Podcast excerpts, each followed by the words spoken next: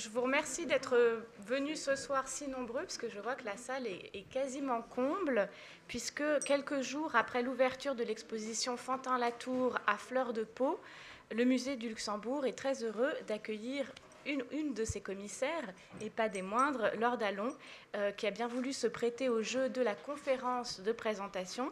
Et donc, elle va nous parler d'Henri Fantin-Latour et puis surtout euh, du, propos, des coulisses, enfin de tout ce qui a trait euh, à cette exposition. Laure Dallon est conservateur du patrimoine. Elle est adjointe du, du directeur scientifique de la Réunion des musées nationaux Grand Palais. C'est une ancienne élève de l'école des chartes et sa thèse portait sur le sculpteur Antoine Bourdel. Elle a été en partie publiée.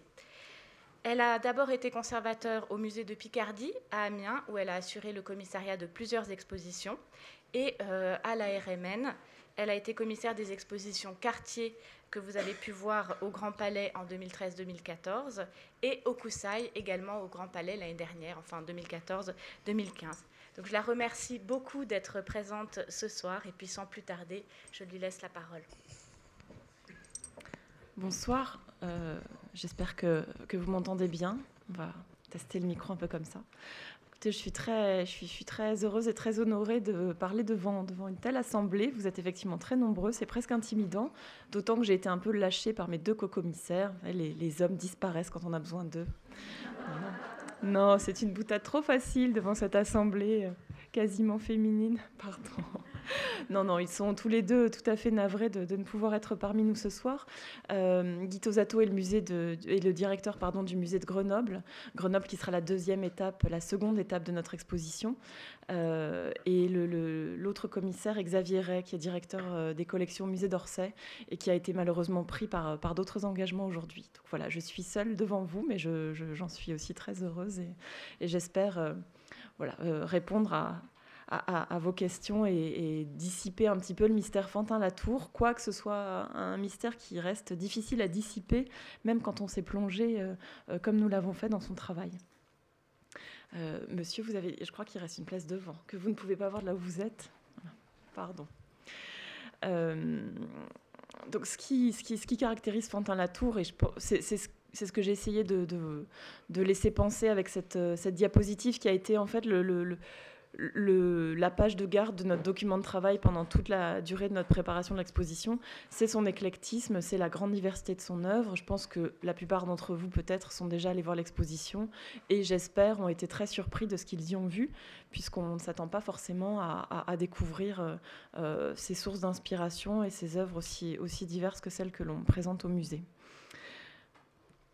Alors, du coup, Fantin Latour, qui est aujourd'hui au musée du Luxembourg, euh, j'imagine que peut-être, en tout cas, vous vous êtes demandé pourquoi Fantin Latour, pourquoi le Luxembourg, Fantin Latour, mais qui sait déjà?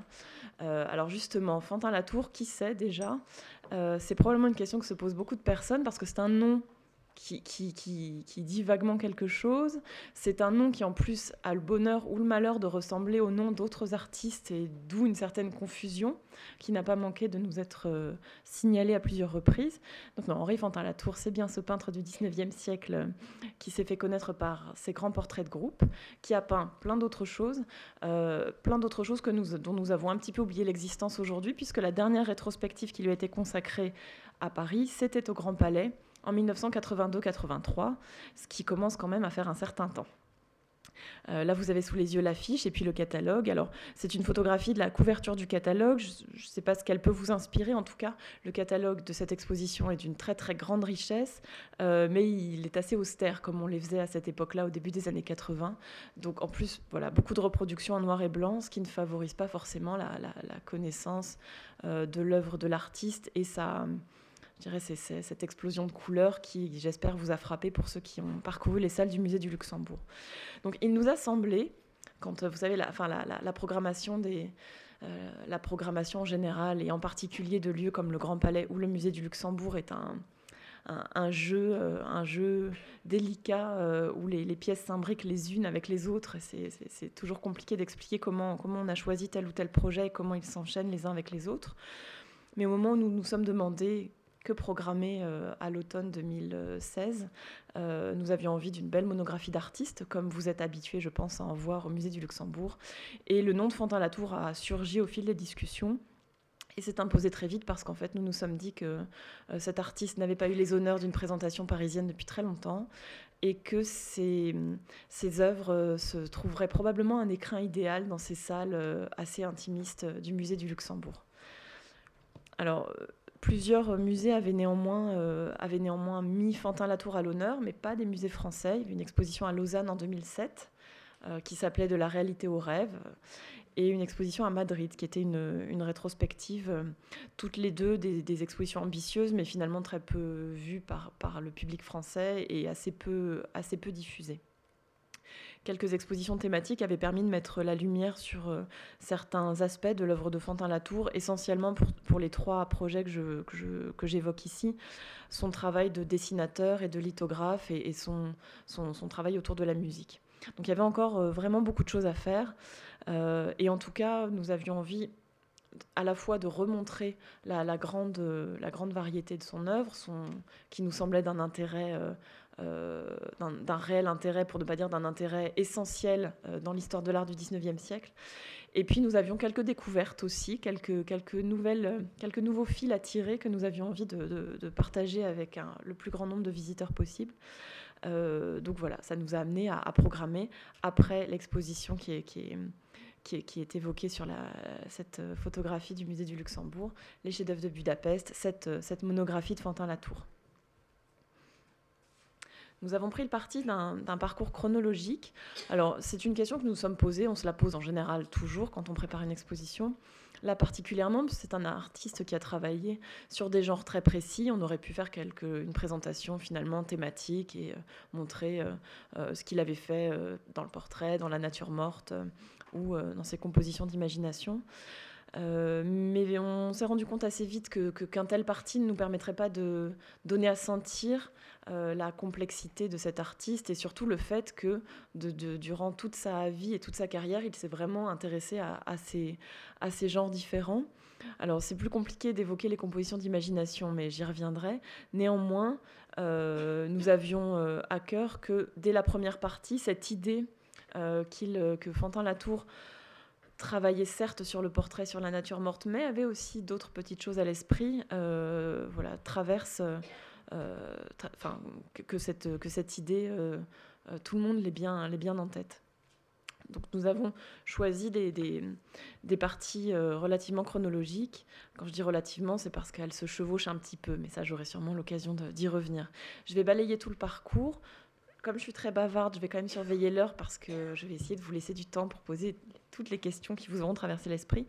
je serai peut-être un peu rapide ou un peu elliptique si vraiment il y a quelque chose il y a une question qui vous démange ou quelque chose qui n'est pas clair, vous, pouvez m'interrompre.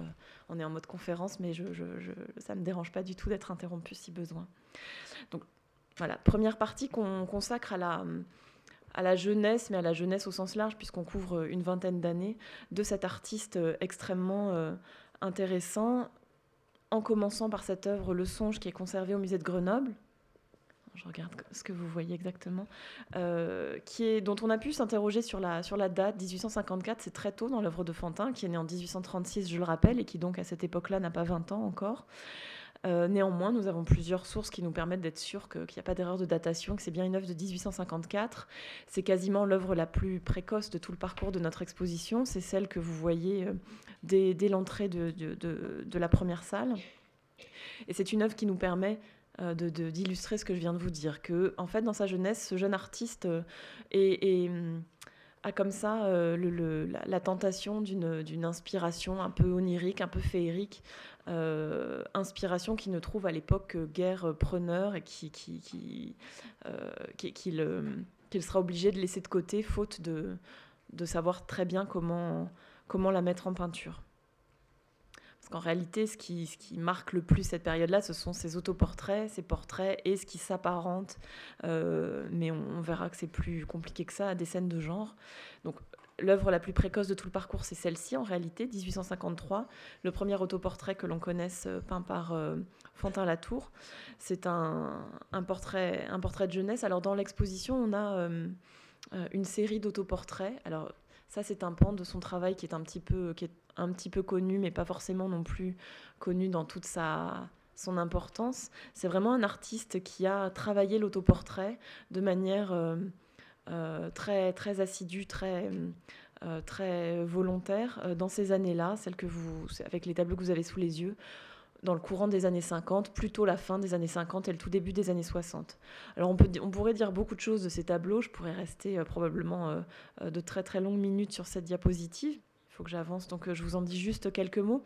Ce qu'on sent dans ces autoportraits-là, et c'est aussi tout l'intérêt d'en présenter une série, c'est qu'on a, hum, on a un, artiste qui euh, est tout à fait euh, tiraillé à ce moment-là.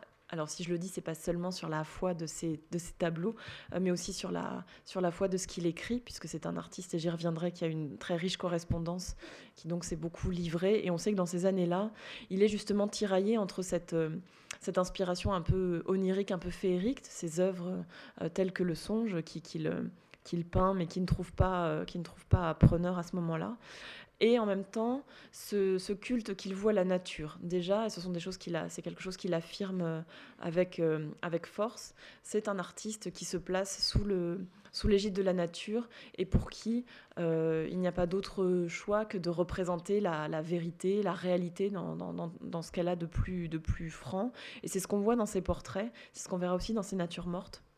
Donc ces autoportraits dans lesquels on sent un peu les derniers feux du romantisme, et ce sont les, les, seules œuvres de sa, de sa carrière qui témoignent de cette inspiration romantique. Euh, elle, nous montre avec une, très grande franchise et une, une, honnêteté euh, qui, qui, a, qui, a, tout de même peu d'égal à son époque, euh, un jeune artiste qui se cherche et qui n'a pas encore vraiment trouvé euh, la voie qui sera la sienne. Les autoportraits que je vous avais montrés précédemment sont plutôt des, petits formats. Il a aussi peint des, autoportraits de, de, format plus, plus majestueux, je dirais, des autoportraits en pied comme celui-ci, qui nous vient de Berlin, qui est un autoportrait qu'il avait euh, envoyé à son ami Otto Scholderer, qui est un personnage important dans sa vie, et, j'ai envie de dire dans la nôtre aussi, historien d'art, puisqu'il a beaucoup écrit à, ce, à, cet ami allemand. Et donc cette correspondance est une des grandes sources, euh, pour comprendre la manière dont il a travaillé. Autre autoportrait euh, tout à fait, euh, tout à fait euh, classique, je, dirais. C'est celui qui est conservé au musée de Grenoble. On voit l'artiste euh, comme on pouvait le voir à, cette époque-là dans sa chemise blanche avec le pinceau à la main. On retrouvera cette, cette posture dans, dans, son premier, dans son premier portrait de groupe. Alors cette, cette image me permet de, de, de, développer aussi autre chose, à savoir que nous, avons, nous avions à cœur de donner une grande place au dessin dans l'exposition souvent dans les expositions, on consacre un cabinet de dessin ou des, salles proprement au dessin. Nous, on avait envie de distiller des dessins de Fantin dans tout le parcours, euh, car c'est un dessinateur assez extraordinaire. Je crois qu'on s'en rend compte à travers ces deux autoportraits extrêmement saisissants. Euh, il, a, pratiqué plusieurs genres de dessins, j'y reviendrai un petit peu plus tard. En tout cas, ces autoportraits, c'est vrai, sont, sont d'une modernité et d'une force euh, très, très surprenante. Donc nous leur avons accordé une place aussi dans cette première salle au même titre que les, que les autoportraits peints. Alors ce que je n'ai pas encore dit, c'est que dans, dans, les choses qu'il exprime très souvent, il y a le, comment dire, euh, une forme de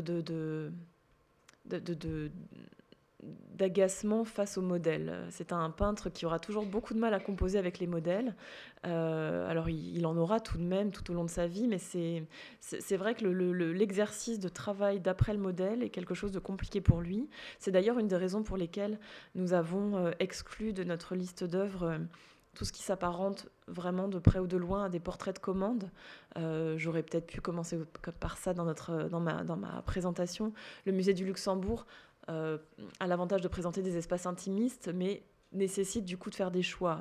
C'était pas une, rétrospective aussi large euh, possible, euh, aussi large qu'elle aurait été possible dans les espaces, par exemple du Grand Palais, comme ça avait été le cas en 82. Mais nous avons considéré ça comme un avantage, ça nous permettait voilà, de faire des choix assez forts, et donc nous avons exclu les portraits de commande. En revanche, ce genre de portraits, qui sont des portraits de ses sœurs, correspondent vraiment à, des œuvres qu'il avait, qu'il avait à cœur de, réaliser et qu'il était, lui permettait de, de, poursuivre ce tête-à-tête avec la nature qui était vraiment euh, ce qui, euh, à l'époque, et, ça se vérifiera ensuite, ce qui était euh, les moments les plus, les plus privilégiés pour, pour l'artiste qu'il était. Ça explique aussi cette profusion d'autoportraits d'ailleurs. Il le dit lui-même avec quand il se regarde, il est finalement face au modèle le plus arrangeant et le plus accommodant qui soit. Et donc ce qui explique qu'il se soit comme ça beaucoup exercé à l'autoportrait. Euh, ses sœurs, euh, Nathalie et Marie, qui étaient ses, petites sœurs, mais, dont il était très proche, euh, ont été les modèles privilégiés de sa jeunesse. On le voit à travers ses dessins qui ouvrent l'exposition et qui montrent encore une fois qu'on a un dessinateur extrêmement sensible et talentueux. il les peint aussi dans des, toiles plus importantes comme celle-ci, qui, est un, qui est un assez grand format. elles, elles, présentent plusieurs avantages. Le principal avantage qu'elles présentent, c'est qu'elles sont euh, elles n'ont pas d'exigences particulières, elles s'occupent dans des activités euh, relativement immobiles et silencieuses. Et donc, euh, leur, peintre de frère peut planter son chevalet à côté d'elles et les représenter tranquillement sans, se soucier finalement de ce qu'elles pourront bien dire du portrait qu'il en fait. Alors ce sont des portraits qui ont vraiment une, importance pour lui, et notamment celui-ci, qui est daté de 1859, et qui est l'un des premiers tableaux qu'il propose au jury du salon. Euh, il tarde euh, à, franchir ce, pas-là, à présenter euh, des œuvres à ce jury qui à l'époque est tout puissant et qui, l'entrée au salon, vous ne l'ignorez pas probablement, est quand même un sésame pour tous les artistes de l'époque très difficile de, s'en dispenser. Euh, pendant plusieurs années, alors je, suis forcément allée un petit peu vite, mais il a beaucoup pratiqué la copie au Louvre, par exemple, euh, donc des œuvres qui ne sont pas des œuvres personnelles, raison pour lesquelles nous avons aussi choisi de ne pas les présenter dans l'exposition. Elles sont éminemment intéressantes, bien sûr, et permettent de raconter beaucoup de choses, euh, mais nous avons préféré commencer par ces œuvres-là, qui sont des, œuvres de, de, vraies, de, enfin, des, œuvres en tout cas complètement conçues et souhaitées par l'artiste. Euh, donc c'est en 1859 qu'il se lance, euh, après avoir hésité un certain, un certain nombre d'années. Et malheureusement, euh, le jury refuse les trois tableaux qu'il propose. Donc celui-ci et entre autres l'autoportrait de Grenoble, que je vous ai montré précédemment la chemise blanche. C'est un échec assez, assez cinglant et assez douloureux pour ce jeune artiste qui a mis donc un petit moment à se décider et qui en plus propose au, jury des œuvres très personnelles. Cet échec, euh, si je m'y arrête, c'est parce qu'il est, important à plusieurs titres. D'abord, il l'amène quand même à s'interroger sur, ce qui, sur ce qui est attendu, sur ce qu'il est-ce qu'il doit ou pas changer ses sources d'inspiration et sa manière de peindre On verra que non, il décidera que non. Euh, l'autre, l'autre, la conséquence la plus, la plus importante aussi de cet échec, c'est qu'en fait, il, est, il accepte, en raison de cet échec, de suivre euh, d'aller en Angleterre à l'invitation notamment de son ami Whistler, le peintre américain Whistler, qu'il a rencontré en France et qui, euh, qui, euh, qui, a beaucoup d'amis beaucoup et de connaissances à Londres. Et Whistler jouera un rôle vraiment très important dans ces années-là pour Fantin et c'est aussi toujours éclairant et, et, intéressant et, touchant aussi de découvrir l'amitié pouvait, qui pouvait lier deux artistes de cette trempe. Whistler était un, un personnage haut en couleur un grand mondain, euh, donc tout à l'opposé de Fantin Latour, j'aurai l'occasion d'y revenir, mais euh, les deux hommes partageaient à ce moment-là euh, une sorte d'idéal commun. Et Fantin Latour, c'est un artiste qui a souvent eu besoin, comme ça, d'avoir des compagnons de route, en tout cas dans sa jeunesse, d'avoir des, artistes qui, étaient presque des frères pour lui et avec lesquels il partageait beaucoup. Whistler a été de ces hommes-là importants pour lui dans sa jeunesse je disais que Fantin a quand même continué à, peindre dans cette veine, puisqu'on voit en 1861 ce portrait qui, cette fois-ci, est accepté par le jury du salon et qui suscite les premiers éloges euh, de la critique. J'ai fait une sélection, il y a d'autres tableaux dans l'exposition, et ce qui doit absolument inciter ceux qui n'ont pas encore vu l'expo à y aller, vous ne verrez pas tout ce soir. Euh, je parlais de, euh, du tête-à-tête avec la nature, très important pour Fantin Latour. Donc ses sœurs, son propre visage sont des modèles, euh, des modèles euh, assez pratiques. Autre genre de modèle très pratique et pas du tout contrariant, la nature morte. la nature morte est aussi est aussi lié à ce, à ce voyage en Angleterre, à ce premier voyage en 1859, qui sera suivi par trois autres voyages assez rapprochés, en 61 et 64, euh, puisque c'est au cours de ces voyages en Angleterre qu'on l'incite assez vivement à, à se prêter à l'exercice de la nature morte. Manifestement, il a des dispositions pour ce genre. Et euh, il se trouve qu'en Angleterre, il y a un marché pour cela. Les Anglais sont de grands amateurs de nature morte. Et donc, euh, euh, Fantin Latour, je ne l'ai pas encore précisé, mais il est issu d'un milieu je dirais de petite bourgeoisie, pas très, pas très, pas très, enfin, avec des moyens très limités. C'est lui-même qui subvient, euh, euh, qui subvient aux, besoins de sa famille et qui, euh, son père est aussi artiste peintre. je pense qu'il il, il, est, tout à fait reconnu comme talentueux, mais il ne vend pas énormément. Et donc, le jeune homme joue un rôle important dans, la vie familiale, puisqu'il assure la subsistance aussi de ses sœurs, de sa mère, à, aux côtés de son père. et ça, c'est presque un. Enfin, c'est c'est un des premiers un des premiers problèmes, je dirais, pour Fantin Latour, puisque c'est un jeune artiste qui nourrit un idéal, euh, enfin qui voit, qui, regarde l'art avec un, d'une manière extrêmement idéalisée, euh, qui dit qu'en gros il ne veut faire que de la peinture, qu'il n'y a que ça qui l'intéresse, euh, mais il doit quand même trouver des moyens de gagner sa vie. ça, c'est un, une contradiction qui lui est vraiment très douloureuse. La nature morte lui offre du coup un débouché assez intéressant qui lui permet, euh, je, reprends cette expression parce que je la trouve très parlante, de poursuivre encore davantage ce tête-à-tête avec la nature. Euh, on voit avec une œuvre comme celle-ci, qui est très précoce, 1866, on est, encore très tôt dans l'œuvre de, Fantin Latour, euh, qu'il pose déjà un regard très original et très particulier sur la nature morte. Ici, il, regarde euh, ce, ces lys presque avec un regard de botaniste, avec une précision qu'on retrouvera ensuite dans toutes ces natures mortes cette œuvre assez intrigante, euh, un cadrage très particulier qui est lié probablement au fait que l'œuvre a été euh, découpée, si ça vous intrigue, si ce cadrage-là vous intrigue. Euh, on reviendra plus tard sur des œuvres d'une grande radicalité chez l'artiste, mais qui là seront des compositions originales. À l'époque, à vrai dire, il fait surtout ce genre de composition. Là, on est aussi en 1866, tout comme avec cette œuvre-là. Et avec ces deux œuvres, on est face à certains des, à deux des plus grands chefs-d'œuvre de cette, de cette première partie de notre parcours et de ces années de jeunesse. Euh, ce sont des œuvres euh, extrêmement, extrêmement intéressantes euh, qui sont plutôt desservies par la reproduction, qu'il faut absolument aller voir de ses propres yeux au musée parce que je pense que c'est vraiment, ce sont vraiment des œuvres qui, qui, qui, qui, dégagent une, une, magie particulière, plus encore peut-être les natures mortes à venir. Euh, mais, même celle-ci, on se rend compte quand on est face à elle du talent, euh, enfin du, sens de l'observation extrêmement aigu qu'avait ce jeune artiste, du talent avec lequel il restitue les effets de matière. Euh, dans la tradition, ici on le comprend bien, des grands maîtres hollandais du XVIIe siècle, dans la tradition d'un Chardin aussi, qui est un, une référence pour les jeunes artistes de l'époque, qui est la peinture du XVIIIe est redécouverte beaucoup dans les années 60 Chardin fait partie des, maîtres qu'on regarde avec beaucoup, d'intérêt et Fantin Latour probablement euh, aussi. Donc ces œuvres-là sont extrêmement composées, on le voit, euh, et elles, euh, elles, s'inscrivent voilà, dans, dans, une tradition. Et là, on a un jeune artiste qui qui, se fait plaisir, mais qui a aussi, d'une certaine manière, euh, comment dire, un souci de, reconnaissance et euh, le besoin de, faire preuve de virtuosité aussi pour montrer tout ce dont il est capable. Voilà, cette nature morte très, très charmante, tout à fait dans la veine de, Chardin, euh, qui est conservée au musée de Grenoble et qui a une histoire. une jolie histoire, puisqu'on l'appelle la nature morte dite de fiançailles. Donc Fantin Latour se présente lui-même très souvent comme un, un être très solitaire euh, qui écrit lui-même qu'il rendrait, euh, qu'il rendrait une femme très malheureuse et que il est bien mieux face à des fleurs que face à n'importe quelle femme. Enfin, il, écrit vraiment ces choses-là à ses amis. Euh, mais quand même, à un moment, il doit se dire que, qu'il manque quelque chose dans sa vie.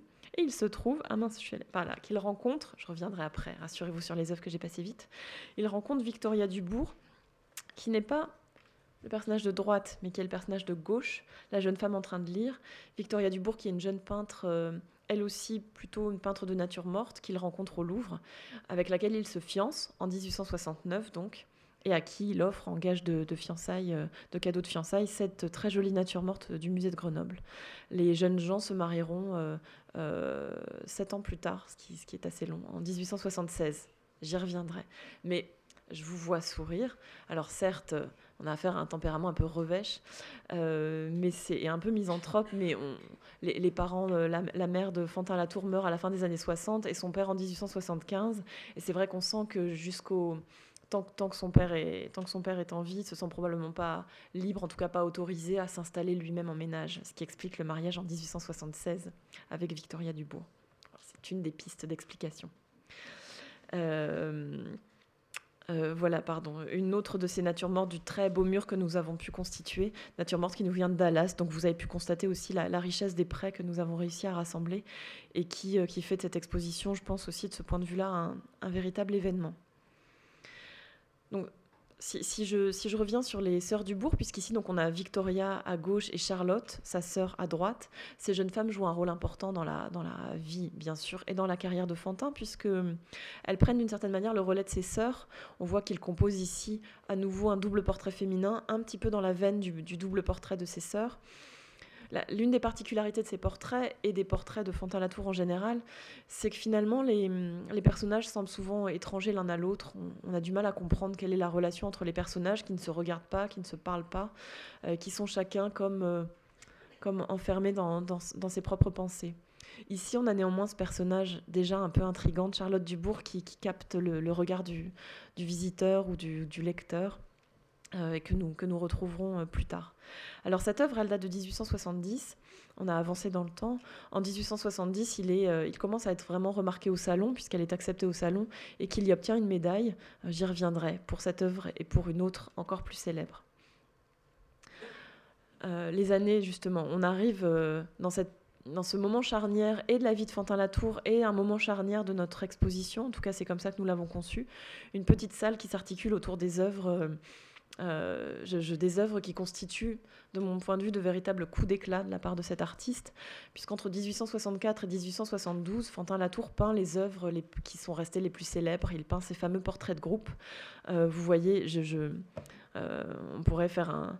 La correspondance de Fantin Latour est, est d'une richesse incroyable. Je ne distille que quelques petites phrases par-ci par-là, mais quand on écrit je veux faire des chefs-d'œuvre et uniquement cela, enfin il n'y a que cela qui le, motive. En 1864, on sent qu'on a quand même un artiste qui a des choses à prouver et qui, va essayer de s'y employer dans les années qui viennent. Et justement, 1864, c'est l'année euh, où il peint cet hommage à Delacroix, œuvre euh, extrêmement célèbre et, très énigmatique néanmoins, euh, sur laquelle je pense qu'on peut faire une conférence entière. Je vais forcément être très elliptique et cette œuvre gardera un certain nombre de mystères probablement ce soir. Euh, ce, qui est, ce qui est intéressant, enfin cette œuvre-là, elle a, elle a, elle, a, elle a, beaucoup dérouté les critiques, donc elle est acceptée au Salon en 1864. Euh, on note qu'on a affaire à un, un, portraitiste extrêmement talentueux, mais néanmoins un certain nombre de choses dérangent dans cette œuvre difficile à comprendre. Euh, rendre hommage à Delacroix, pourquoi pas, mais pourquoi ces messieurs, qui d'ailleurs pour certains sont tout à fait inconnus même de leurs contemporains, euh, pourquoi ces messieurs tournent le doigt de Delacroix alors qu'ils lui rendent hommage? Ça, c'est bizarre. Euh, les proportions n'ont pas l'air toujours extrêmement bien respectées. Fantin Latour lui-même, vous le voyez sur la gauche du tableau, se représente en peintre, en chemise d'artiste, avec sa palette, au milieu de ces hommes bien habillés, tout de noir vêtus, il y a quelque chose qui, ne fonctionne pas très bien, cette nature morte qui surgit au milieu, sans qu'on comprenne bien pourquoi. C'est une œuvre dont les critiques ont du mal à savoir quoi faire.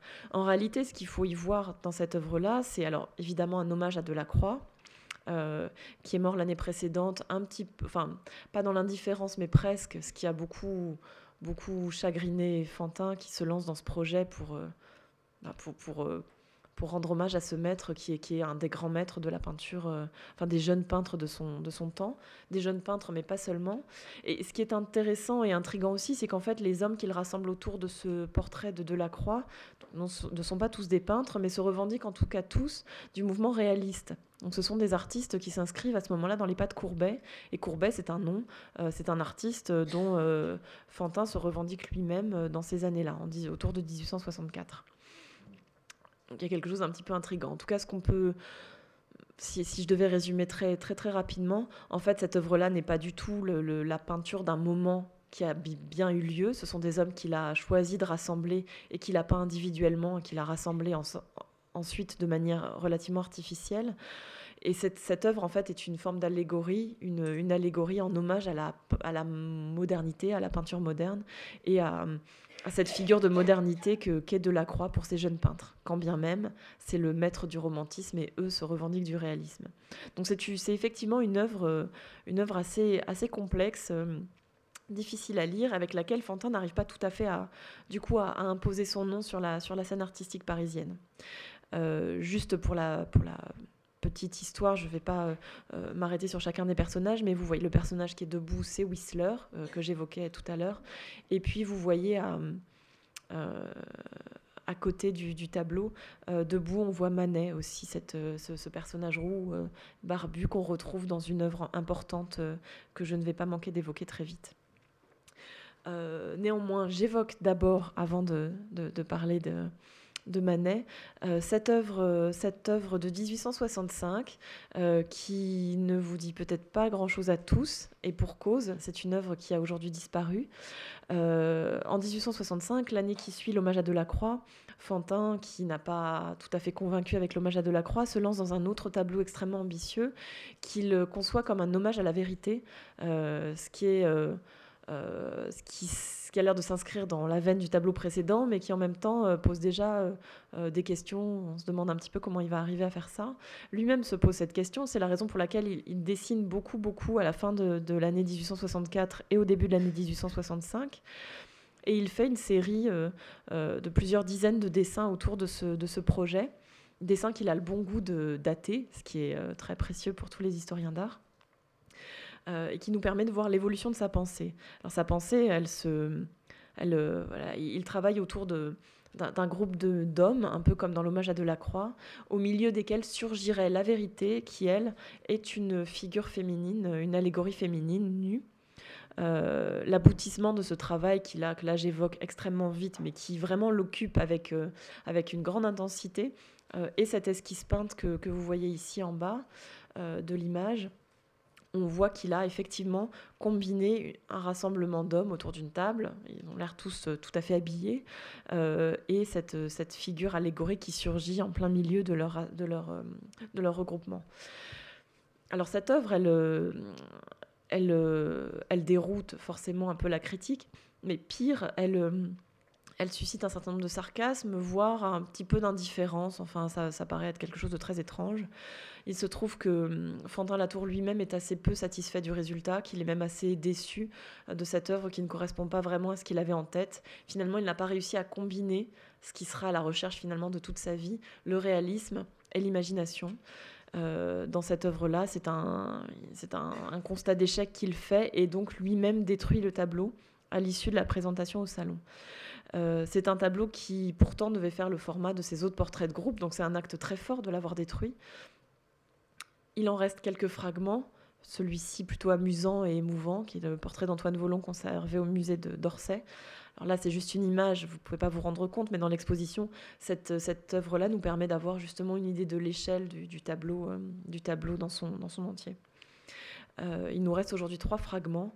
Euh, le portrait de Whistler qui est conservé aux États-Unis et l'autoportrait de Fantin qui figurait encore dans cette œuvre-là, qui est dans une collection particulière. Et donc celui-ci. Alors ce tableau, si on a choisi, alors c'était déjà pour montrer l'importance du dessin chez Fantin, c'était aussi une autre manière de dessiner pour lui que de, préparer ses grandes compositions de groupe. Et puis c'est vraiment un moment charnière dans son œuvre. Euh, c'est cette œuvre-là qui est à la source des, autres grands portraits de groupe. L'atelier au Batignolles, bien sûr, et surtout, j'y reviendrai juste après, le coin de table. Donc cinq ans après, il a quand même fallu cinq ans pour se remettre en selle sur le portrait de groupe. Cinq ans après le toast, ou, ou hommage à la vérité, euh, Fantin euh, peint l'atelier au Batignolles, qui cette fois-ci est un hommage assez explicite à Édouard Manet, qui est un personnage important de sa, de, sa jeunesse. Les deux hommes beaucoup d'estime l'un pour l'autre, manifestement une réelle amitié, sans être des intimes, euh, des, intimes forcément, mais il, se, il, s'estime et se respecte jusqu'à la, la fin de la vie de Manet en 1884. Fantin Latour joue d'ailleurs un rôle, un rôle dans, au moment des obsèques de, de, de, Manet. Euh, donc cette œuvre-là, à nouveau un portrait de groupe un petit peu intrigant.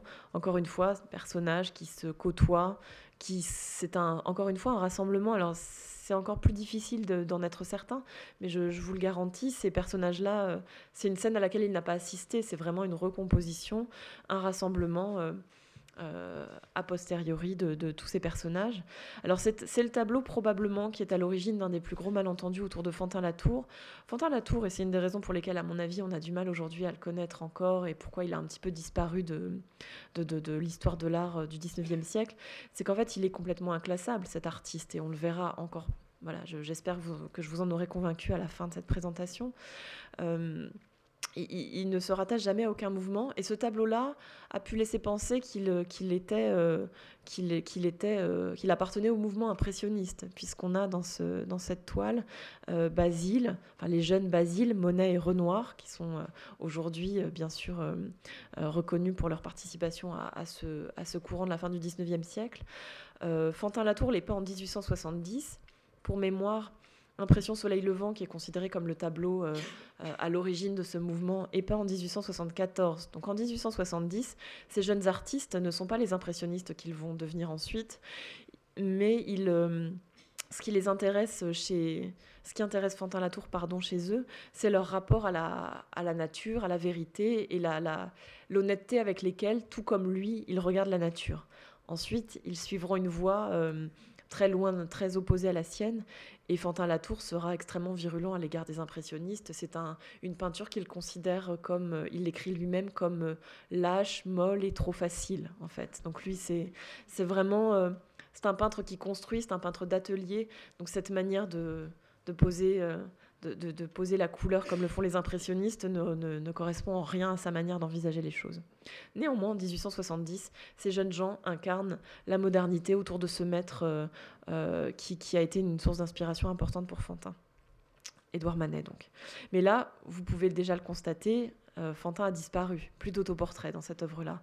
En l'espace de cinq ans, finalement, il a pris aussi beaucoup de recul et lui qui avait besoin de, s'inscrire dans des groupes et d'appartenir à des, ensembles, euh, se, pose maintenant plutôt en observateur, ce qui est finalement probablement plus conforme à sa véritable nature. C'est tout sauf un mondain, Fantin. C'est un, un peintre euh, solitaire et, j'ai déjà utilisé ce mot et je le répète, volontiers misanthrope quand même. En 1872, il poursuit euh, cette recherche vers le portrait de groupe avec ce coin de table daté 18, donc pardon, j'ai déjà donné la date, ce coin de table, euh, probablement l'œuvre la plus célèbre de Fantin-Latour, pour une raison, euh, pour une raison évidente, c'est que c'est le seul portrait dans lequel on, c'est la seule œuvre dans laquelle on voit euh, les portraits de Verlaine et Rimbaud ensemble, ce qui explique que ce tableau soit représenté, probablement reproduit dans la plupart des manuels d'histoire littéraire, et c'est la raison pour laquelle je pense qu'on les a, on les a tous, on l'a tous croisés à un moment ou à un autre. Tout ce qui fait la, la profonde originalité de ce tableau est en général passée sous silence. Euh, là encore, c'est un rassemblement tout à fait artificiel. Cette fois-ci, ce sont de jeunes poètes euh, qui incarnent euh, la, la, poésie la plus moderne de l'époque ce qu'il faut bien avoir à l'esprit quand on est face à un tableau comme celui-ci, c'est que rassembler ces hommes-là, peindre Rimbaud, enfin peindre Verlaine et surtout Rimbaud, n'a rien d'évident à l'époque. Rimbaud est un jeune est un jeune homme qui fait absolument scandale, qui n'est pas du tout considéré comme le, génie qu'on voit chez lui aujourd'hui. et il y a quelque chose, et je le dis déjà, et j'y reviendrai ensuite, de très de très fort de la part de Fantin d'avoir choisi ces personnages-là, de très visionnaire aussi. En fait, c'est un artiste et on le sent, on le comprend si on met bout à bout chacun de ses portraits de groupe. Euh, c'est un portrait qui, c'est un artiste pardon qui, porte de, véritables combats sous couvert de, peinture polissée, un, peu austère à nos yeux peut-être d'aujourd'hui. Euh, ce sont de véritables combats esthétiques et artistiques qu'il porte. Ça n'a rien d'évident de rendre hommage à Delacroix en 1864, ça n'a rien d'évident de rendre hommage à Manet en 70, ça n'a rien d'évident de rassembler ces poètes-là en 1872 qui plus est la composition euh, déséquilibrée à quelque chose de, très voilà de très intrigant et, n'a absolument rien de conventionnel donc c'est ça que j'aimerais euh, euh, que, vous ayez bien à l'esprit au sujet de Fantin Latour c'est ça qu'on a essayé aussi de montrer dans l'exposition c'est qu'en fait ce peintre qu'on considère un peu hâtivement comme sage, est en fait tout à fait non conventionnel pour son temps. Et en réalité, ce, qu'on voit là, c'est une peinture d'une très grande originalité. Ce qui a pu contribuer en plus à donner l'image d'un peintre sage, c'est le fait que c'est un peintre qui a fait beaucoup de nature morte. Qui dit nature morte dit répétition et et euh, tranquillité. Enfin, je ne sais pas comment vous apprenez la nature morte, mais en tout cas, euh, on peut avoir des a priori sur ce genre. C'est un genre qui en France n'a jamais été euh, extrêmement bien considéré, mais qui, je trouve, retrouve toutes ses lettres de noblesse avec un artiste comme Fantin Latour. alors là, c'est ces œuvres-là, elles sont aussi tout à fait desservies par, par la reproduction et je pense que j'ose même pas me retourner. Je pense que la projection est. C'est très vilain ce que vous, ce que vous regardez. Donc j'espère que ceux d'entre vous qui sont allés voir l'exposition ont été tout à fait frappés par cette, salle et ce mur qu'on a conçu, où on a vraiment juxtaposé ces, des natures mortes parmi les plus sublimes qu'il ait peintes. Mais alors, il en a peint plus de 500, donc c'est une infime sélection. Oui, 500. Merci, c'était l'effet que j'espérais provoquer. C'est très impressionnant, 500. Euh, non, c'est un, il y aurait mille choses à en dire. Je suis obligée d'être un petit peu elliptique. Disons que dans la suite de ce qu'il avait commencé à faire dans les années 60, à la suite de ses voyages en Angleterre, euh, donc Fantin trouve en Grande-Bretagne un marché euh, pour ces œuvres-là. Vous imaginez bien que les portraits de ses sœurs, ses autoportraits ou les portraits de groupe ne sont pas des œuvres qui lui rapportent beaucoup d'argent, ne sont pas des œuvres qui sont vendues ou qui sont même achetées par l'État. Ça, nous n'en parlons même pas à ce moment-là. On y reviendra et ça, je, conclurai sur sa postérité. Donc c'est un peintre qui a toujours besoin de gagner sa vie. Donc la nature morte, encore une fois, a cet avantage-là. Elle a l'avantage toujours de lui permettre ce, rapport très privilégié avec la nature. Et donc il se lance dans les années 70 et surtout 80 dans cette production de nature morte très, très importante et très abondante. On connaît son rituel. Son épouse a, hérité d'une maison de famille dans, dans l'Orne et on sait qu'il s'y rendent plusieurs mois par an et que Fantin lui-même choisit les fleurs qu'il va peindre, les, les cueille lui-même dans le jardin, les assemble, choisit le vase qui lui convient, et puis, euh, et puis euh, réalise sa peinture euh, dans la foulée. Et à la fin de l'été, j'y reviendrai, son marchand anglais que, nous, que nous croiserons tout à l'heure, son marchand vient chercher, vient faire une moisson, c'est le cas de le dire, une moisson de tableaux à vendre en Angleterre. Et ça, c'est ce qui explique aussi cette grande cette production très très abondante.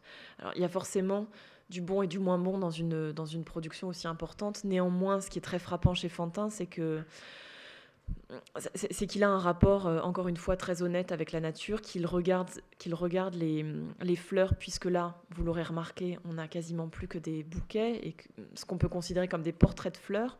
Ces fleurs, il les regarde toujours avec ce regard extrêmement précis, presque un regard de botaniste. Euh, et, là encore, euh, il ne faut pas sous-estimer la, modernité, la radicalité de ses œuvres, puisqu'à l'époque, ce qu'on propose au salon en, termes de nature morte n'a rien à voir. Vous voyez qu'il a complètement laissé tomber la composition, la tout ce qui peut rappeler la tradition. Euh, ce qui l'intéresse là, c'est son sujet et seulement son sujet. Et ça, c'est extrêmement, extrêmement moderne.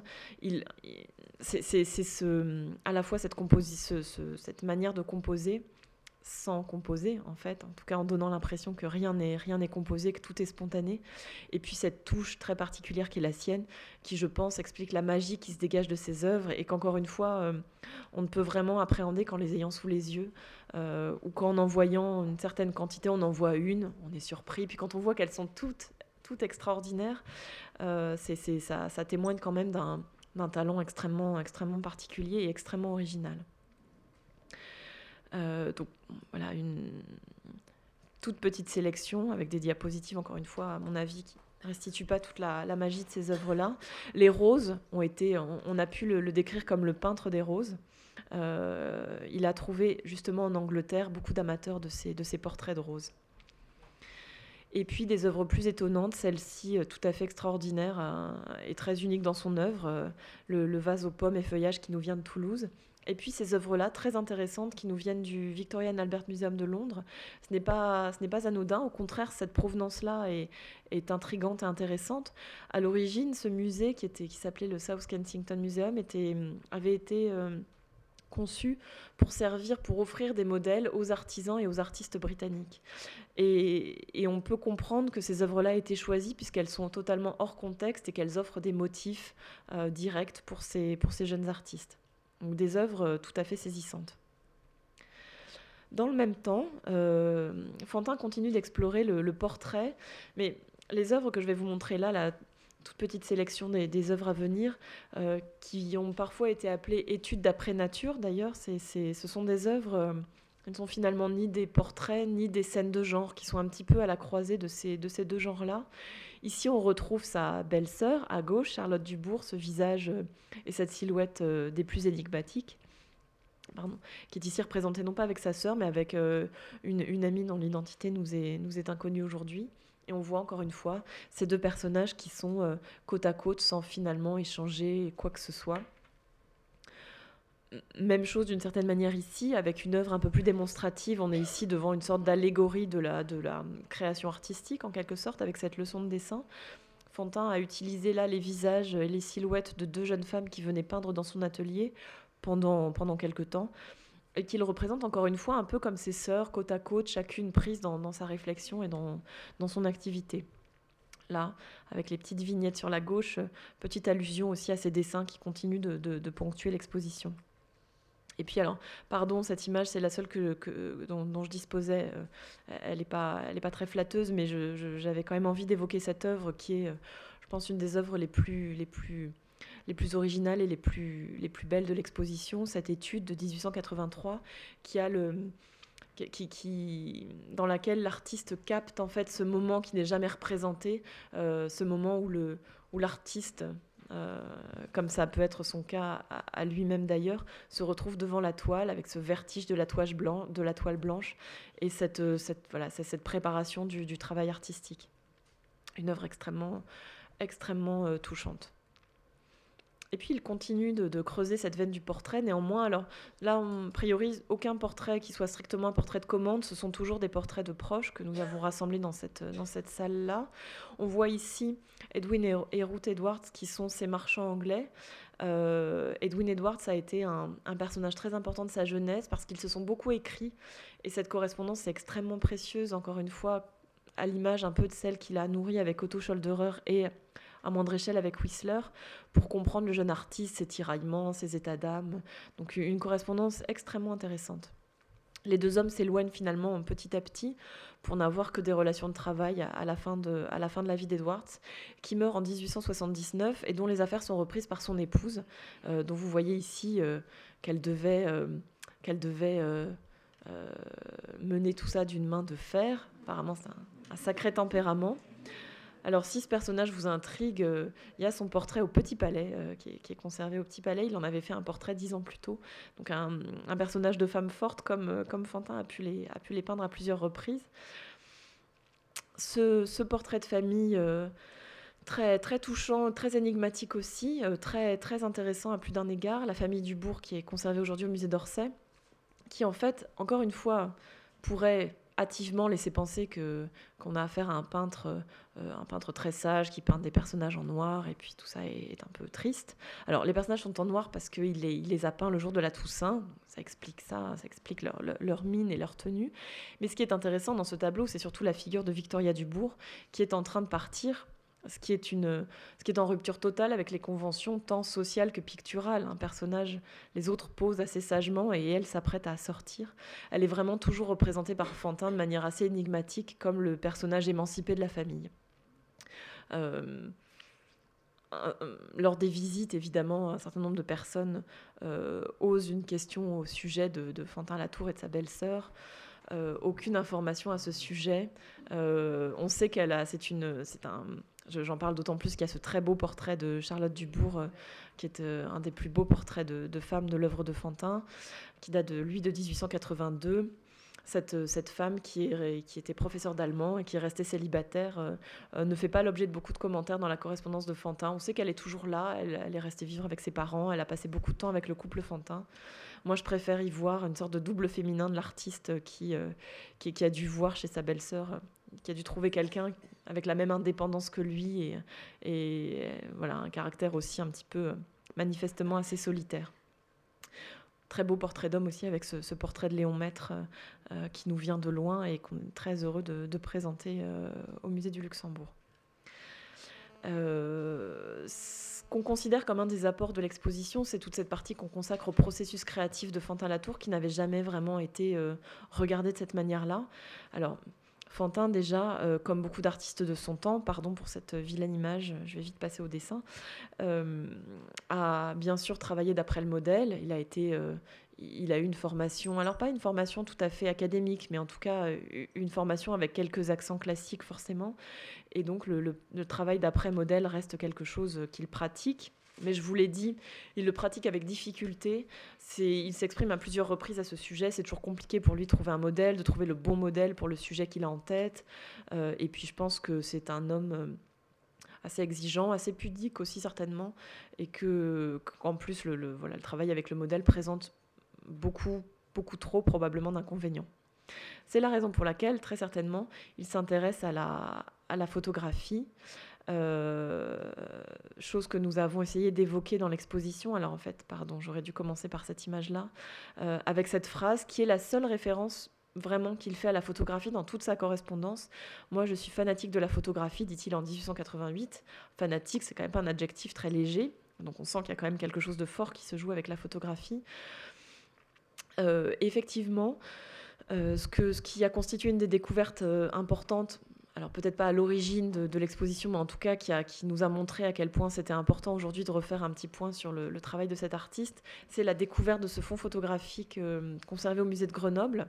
Le musée de Grenoble a été dépositaire en 1800, 1900, pardon, 1921 d'un grand nombre d'œuvres, mais aussi d'archives euh, déposées ou léguées par sa veuve. J'aurai peut-être l'occasion d'en redire un mot à la fin de cette présentation.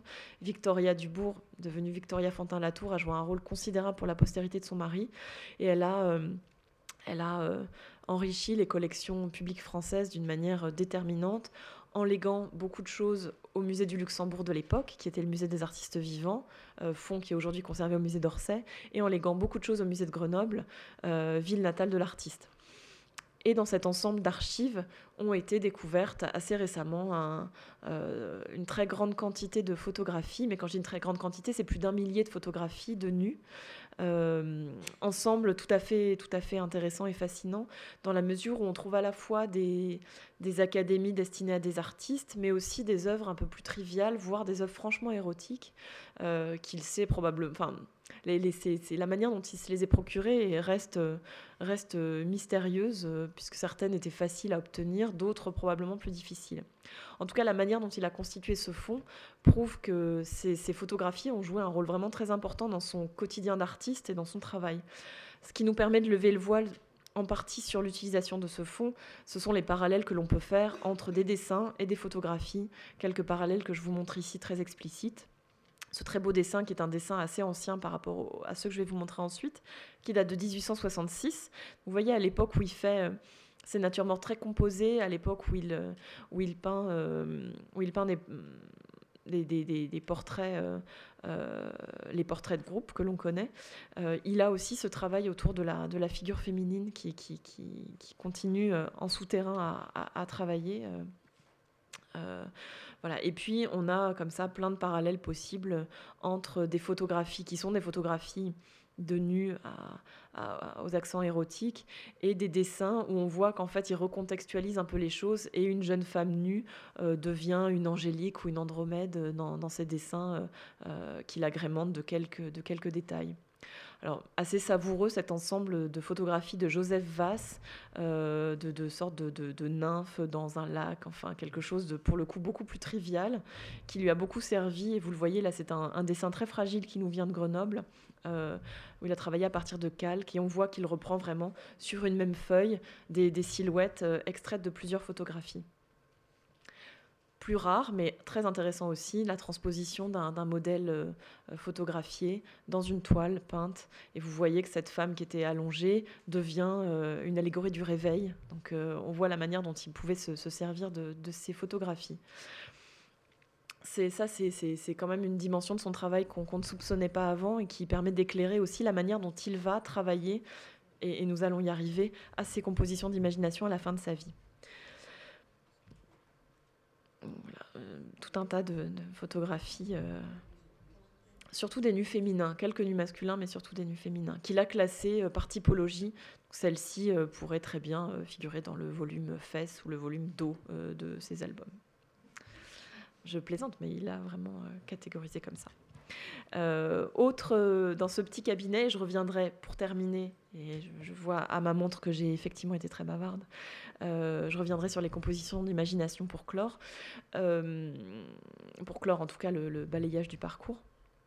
L'anniversaire est un tableau extrêmement intéressant, conservé au musée de Grenoble, présenté au salon en 1876 et dans lequel il rend cette fois-ci hommage à Berlioz. Il y a deux choses qui sont très importantes et très intéressantes autour de ce tableau. C'est d'abord le processus créatif. En fait, Fantin a utilisé la lithographie comme étape préparatoire de son travail. La lithographie, la gravure sont en général des outils, des moyens de diffusion pour les artistes.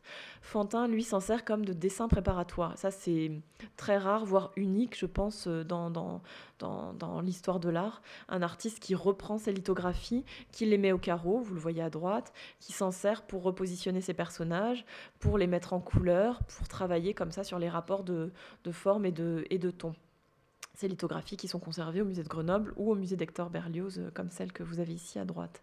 Et ce processus créatif très original aboutit donc à la réalisation de cette œuvre, qui est une œuvre de très grand format, plus de, de 2 mètres de haut, présentée au salon en 1876. Cette date de 76, elle est très importante dans l'œuvre de Fantin et elle me permet de faire la transition avec la dernière partie, puisque c'est à partir de cette date qu'il se laissera aller finalement à suivre, euh, à suivre ses goûts, je dirais ses goûts les plus profonds, et à, à, se, à se lancer dans ses compositions d'imagination, dans ses hommages à la musique, enfin dans ses hommages qu'il rendra à la musique à la fin de sa vie. En 1876, il se rend à Bayreuth et il y découvre le travail que fait Wagner. Euh, et il en revient complètement fasciné par ce qu'il a vu, par les mises en scène, par, les, par la musique qu'il a transportée. Euh, et il en revient surtout avec la certitude nouvelle pour lui qu'on peut être à la fois euh, moderne tout en s'inspirant de son imagination. Et ça, en fait, ça lui permet de, de trouver et d'aboutir à, la résolution de ce problème qui est un problème de jeunesse. Euh, comment concilier cette, euh, ce, souci d'être au plus près de la nature avec cette, euh, cette, ces inventions oniriques et poétiques? Et en fait, à partir de 1876, il y a une forme de déclic chez lui. Il continue à peindre des natures mortes, il continue à faire des portraits, mais il se sent autorisé à faire ces ce qu'il appelle ses féeries. Et lui-même dit en parlant de ces œuvres-là, dès 1869, vous le voyez, je me fais plaisir. Il se fait vraiment plaisir en peignant ces, ces œuvres-là, en suivant son amour euh, profond pour la musique. C'est un artiste qui n'est pas musicien, mais qui est profondément mélomane, qui a découvert la musique germanique avec Otto Scholderer que j'évoquais tout à l'heure dès la fin des années 1850, et qui très tôt euh, euh, se, se, révèle passionné par la musique de Wagner, par euh, ces compositeurs que sont ces compositeurs peu consensuels que sont à l'époque Berlioz, Schumann et donc Wagner. Donc là encore, on se retrouve face à des œuvres qui nous paraissent logiques ou en tout cas rien de surprenant à célébrer Wagner à l'époque où il le fait, euh, ça n'a rien de consensuel, et au contraire, il y a encore quelque chose de très visionnaire, et je dirais même d'assez militant dans le travail de Fantin, qui défend, qui peint cet hommage, ce, cet hommage fastueux à Berlioz euh, quelques années après sa mort, un peu comme il l'avait fait pour Delacroix, parce qu'il a été un peu choqué que Berlioz ne soit pas plus célébré en France. Euh, et il, euh, il, illustre les œuvres de Schumann, de, Wagner, comme vous le voyez ici avec les filles du Rhin, euh, à de nombreuses reprises, à un moment où en fait Wagner fait tout à fait polémique et, suscite beaucoup, de débats. Et c'est notamment à travers la lithographie qu'il explore le, travail de ses compositeurs. Donc il leur rend hommage à la fois, comme dans l'anniversaire, comme dans le premier dessin que je vous ai montré, en rendant hommage explicitement aux compositeurs, mais aussi en illustrant leurs œuvres qu'il a pu voir ou ne pas voir. Il s'inspire aussi beaucoup de la musique, de ce qu'elle euh, lui, transmet, et puis de ce qu'il a pu lire à droite et à gauche. En 1885, il peint ce dernier, euh, ce dernier portrait de groupe euh, qui nous montre qu'il a quand même gardé aussi cette, cette veine plus réaliste. Et là, cette fois-ci, dans la continuité des portraits de groupe que nous avons évoqués précédemment, il rend un hommage à la musique, l'art qui pour lui est probablement le plus important après la peinture, si ce n'est égalité. on reconnaît le le compositeur Emmanuel Chabrier au piano, qui est un personnage important de cette scène. Les autres personnages sont, plus, sont tout à fait identifiés, mais sont, sont des figures plus, moins connues, même de son temps. En tous les cas, ce sont tous de, fervents wagnéristes ou wagnériens, selon, selon les, deux termes que l'on peut trouver. Et puis, on, clôt euh, le parcours de l'exposition avec euh, ce triomphe de l'imagination, où là, finalement, le prétexte, la mythologie, le, sujet devient un simple prétexte, comme avec ce, cette œuvre dont d'ailleurs l'ambiguïté autour du titre est assez révélatrice. Euh, le sujet importe peu, c'est finalement l'hommage qu'il rend à la, beauté du corps féminin et la manière dont il le magnifie qui importe ce que vous pouvez sentir avec une œuvre comme celle-ci, c'est euh, tout le travail qu'il a fait à partir des photographies. Je pense qu'on a, vraiment encore une fois une transposition, une, forme de, transposition. La tentation de Saint-Antoine, un sujet religieux, mais encore une fois, le saint euh, disparaît dans la composition au profit de, de ces figures féminines. Ariane abandonnée, encore un prétexte, euh, encore un, prétexte, mais qui au fond euh, euh, n'est qu'anecdotique. Finalement, ce sont avec des œuvres comme celle-ci, La Nuit, conservée au musée d'Orsay, qui laisse s'exprimer pleinement cette veine onirique et, et cette, cette, imagination qui est sa source d'inspiration, dont il souhaite faire sa source d'inspiration depuis, depuis fort longtemps. Cette œuvre-là, elle est intéressante aussi à, un autre titre, La Nuit puisque c'est la première œuvre après l'atelier au Batignolles qui est achetée par l'État français en 1897 après sa présentation au Salon. Et ça, c'est très révélateur aussi de la manière dont Fantin-Latour a été reçu.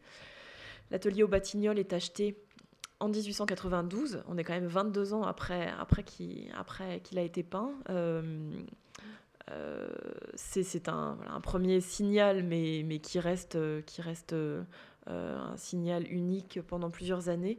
Et en 1897, l'État achète ce tableau-là, pendant que la ville de Paris achète La Tentation de Saint-Antoine. Et ce qu'on voit, c'est qu'en fait, les premières œuvres qui intègrent les collections publiques françaises, ce sont des œuvres de cette veine-là, ces compositions d'imagination qu'aujourd'hui néglige ou qu'on méconnaît, euh, mais qui sont vraiment les œuvres qui ont à l'époque permis de faire passer Fantin à la postérité.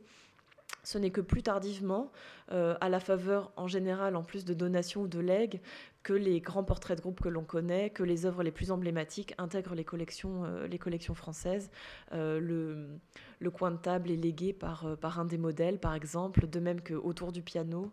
L'hommage à Delacroix, lui, appartient à la collection Moreau-Nélaton, qui est, qui est léguée à l'État français au début du XXe siècle. Donc c'est vraiment à la faveur de d'actes comme ça de particuliers, plus que d'une vraie reconnaissance de l'État, euh, que euh, que ces œuvres euh, intègrent les musées français. Néanmoins, en 1904, quand, quand il meurt, Fantin Latour est, reconnu comme un des grands maîtres, un des grands maîtres de l'art français et célébré comme tel. Donc quelque part, il a réussi à s'imposer. Et ce qui est, ce qui est amusant, paradoxal, c'est que finalement, il est il est, euh, à la fin de sa vie, il semble rejoindre euh, ce qui est à la mode. On a affaire à un peintre qui apparaît aujourd'hui, je pense, comme une sorte de pré-symboliste, à une époque où l'esprit 1900, l'esprit fin de siècle commence à, se faire sentir. Et euh, alors que lui, on le voit avec la présentation du songe, le, fait qu'il ait réalisé le songe très tôt, a ce, genre d'image dans la tête depuis très longtemps. Et finalement, ce n'est qu'à la fin de sa vie que, ses souhaits les plus profonds rejoignent ce qui apparaît, ce qui peut apparaître comme une mode. Alors, je, termine juste. Euh, en fait, je ne vais pas vous laisser beaucoup de temps pour les questions, donc je vais très vite sur la question de la mise en place de l'exposition. Euh, donc, pour ceux qui ont visité l'exposition, vous voyez un peu comment nous avons découpé le parcours. Je pourrais répondre si vous avez des questions particulières. Euh, juste quelques images. Je ne sais pas si elles sont croustillantes, mais en tout cas de, ce que peut être un, montage et du, plaisir que ça peut être de voir les caisses s'ouvrir et d'en voir sortir ces, chefs-d'œuvre qu'on connaît pour certains, qu'on n'a pas toujours vus pour d'autres lorsqu'ils nous viennent de loin. Et puis ces œuvres qui sont, scrutées, regardées de très près euh, par, des, restaurateurs avant d'être accrochées et puis avant d'être euh, accrochées. alors ces métiers n'ont pas signé droit à l'image, c'est une photographie tout à fait volée. Euh, et puis avant euh, d'être éclairé, l'éclairage dans les expositions joue un rôle déterminant, de même que la couleur des cimaises, que les cartels, auxquels tous les visiteurs sont toujours très attentifs, les cartels qui sont toujours trop longs, trop courts, trop petits, euh, jamais assez grands, enfin voilà, tout.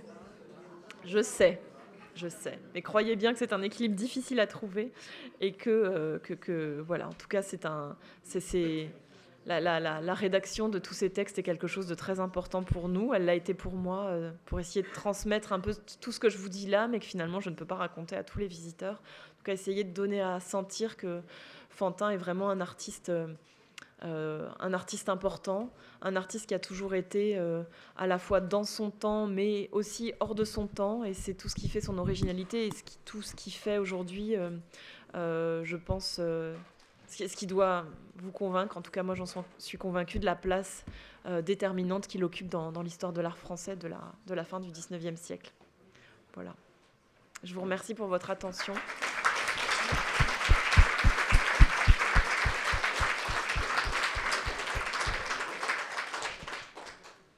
à votre disposition si vous avez quelques questions dans le petit quart d'heure qu'il nous reste avant de devoir être chassé de, cette salle.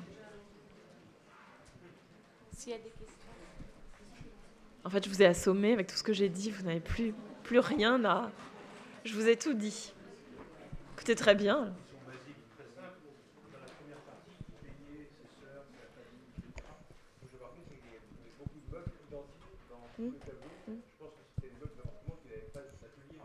Euh, oui, à ce moment-là, je pense que c'est. Alors, il partageait un atelier avec son père pendant un certain nombre d'années, euh, mais effectivement, là, ce sont plutôt des meubles, des meubles de famille, très certainement. Et d'ailleurs, alors je ne vais, pas être très précise, mais euh, il y aura quelques petites particularités dans l'étape de Grenoble, et je sais qu'ils ont récupéré un ou deux meubles de famille qu'on peut voir. donc voilà, il y aura une petite mise en contexte à Grenoble qui avait moins de sens au musée du Luxembourg, mais effectivement, ce sont des, objets qui ont traversé aussi le, temps avec les œuvres.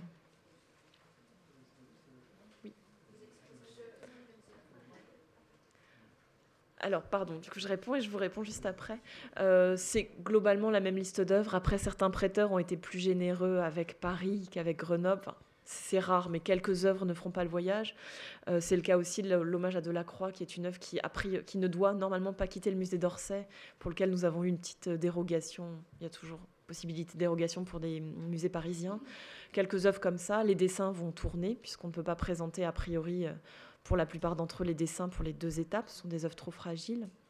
Euh, voilà.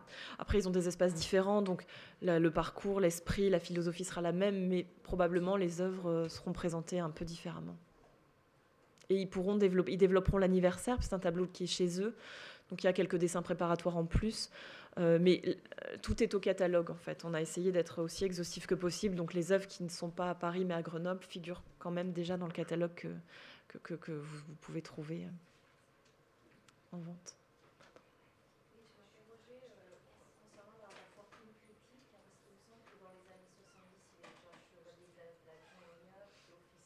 puis, euh, il me semble avoir vu que ces tableaux sont finalement achetés bien plus tard par l'État, donc euh, il y a un petit peu de décalage. Oui, il y a un petit peu de décalage qui est regretté par les critiques de l'époque. Enfin, on lit souvent d'ailleurs, quand on prépare une exposition pour le musée du Luxembourg, c'est assez amusant comme commentaire, puisque pas mal de journalistes se plaignent que Fantin ne figure pas encore sur les six messes du musée du Luxembourg, puisque, puisque c'était le musée des artistes vivants. Non, l'État a mis longtemps à, acheter, alors qu'effectivement, il reçoit des décorations, euh, qu'il est choisi même comme membre du jury du salon en 1881. Il y a une contradiction là, effectivement, qui n'est résolue que tardivement. Hmm. Euh, je dirais des années. Alors, c'est compliqué de répondre. Je pense que quand il est jeune, il subvient quand même, enfin, il arrive à survivre euh, quand même grâce à sa peinture. Je pense qu'il est plus à l'aise à partir des années 80, certainement, milieu des années 70, les années 80-90. Je pense que ça, ça, ça va. Ses œuvres se vendent bien. En tout cas, ses œuvres. Pardon.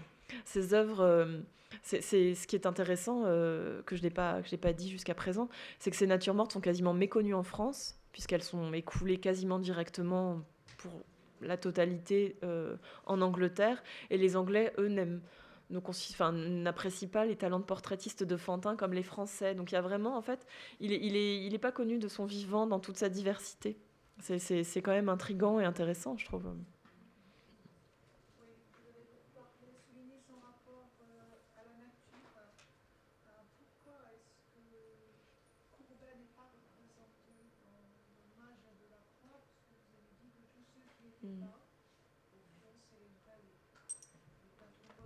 C'est vrai. Alors pourquoi il n'y figure pas? Bonne question. Euh. alors je, sais qu'il il se revendiquait à ce moment-là, au moment de l'hommage à Delacroix, comme un émule de Courbet, euh, qu'il a par ailleurs rencontré euh, ensuite. Et je crois qu'il a été manifestement un petit peu déçu par l'homme, probablement un petit peu par l'artiste, mais en tout cas il s'est assez détaché ensuite. Pourquoi il figure pas dans l'hommage à Delacroix? Je, je, ne sais pas, probablement parce que il a représenté des hommes qu'il connaissait quand même et qu'à cette époque-là, il ne devait pas connaître Courbet personnellement et peut-être pas s'autoriser à le peindre. Il peignait ses égaux d'une certaine manière, je pense. Euh, Courbet, c'était euh, le, maître moderne. Euh, mais oui, j'ai pas, je, sais il y a sûrement une réponse assez évidente à cette question qui me vient pas à l'esprit. Je pense qu'il le connaissait pas tout simplement, qu'il a été à ce moment-là, il a représenté des peintres qui étaient des connaissances, des amis, euh, ce qui n'était pas le cas de Courbet, qui était une figure plus lointaine probablement.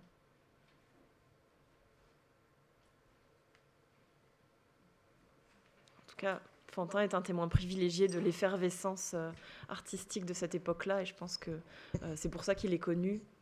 Maintenant, j'espère qu'il le sera aussi pour son œuvre propre. Merci. S'il n'y a pas d'autres questions, Claude, merci beaucoup. Merci à tous.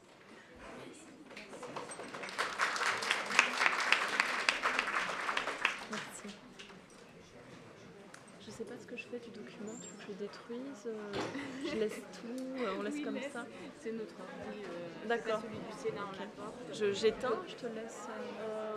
Tu le prends avec ouais, Oui, je vais le reprendre. on va l'éteindre. Voilà. Et en fait, je les, je les supprime d'une fois sur l'autre, donc je vais pas se promener. J'ai pas l'impression d'avoir révélé des choses top secrètes. Merci beaucoup. Tu as en plus tenu le temps. J'étais à un moment quand j'ai vu combien de temps je passais au début.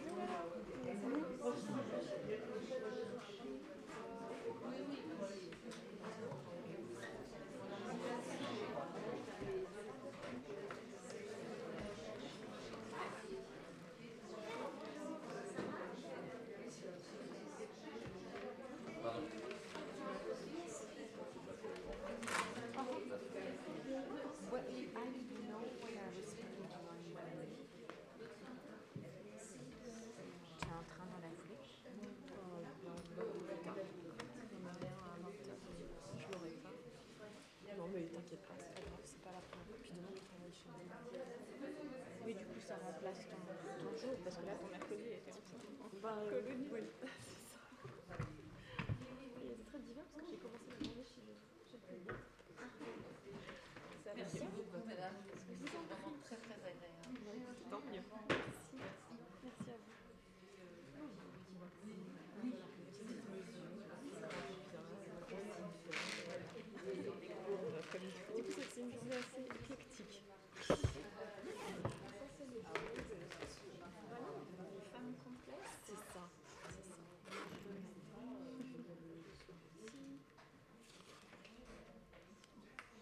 repasses au musée, toi tu... Non, non, Merci beaucoup.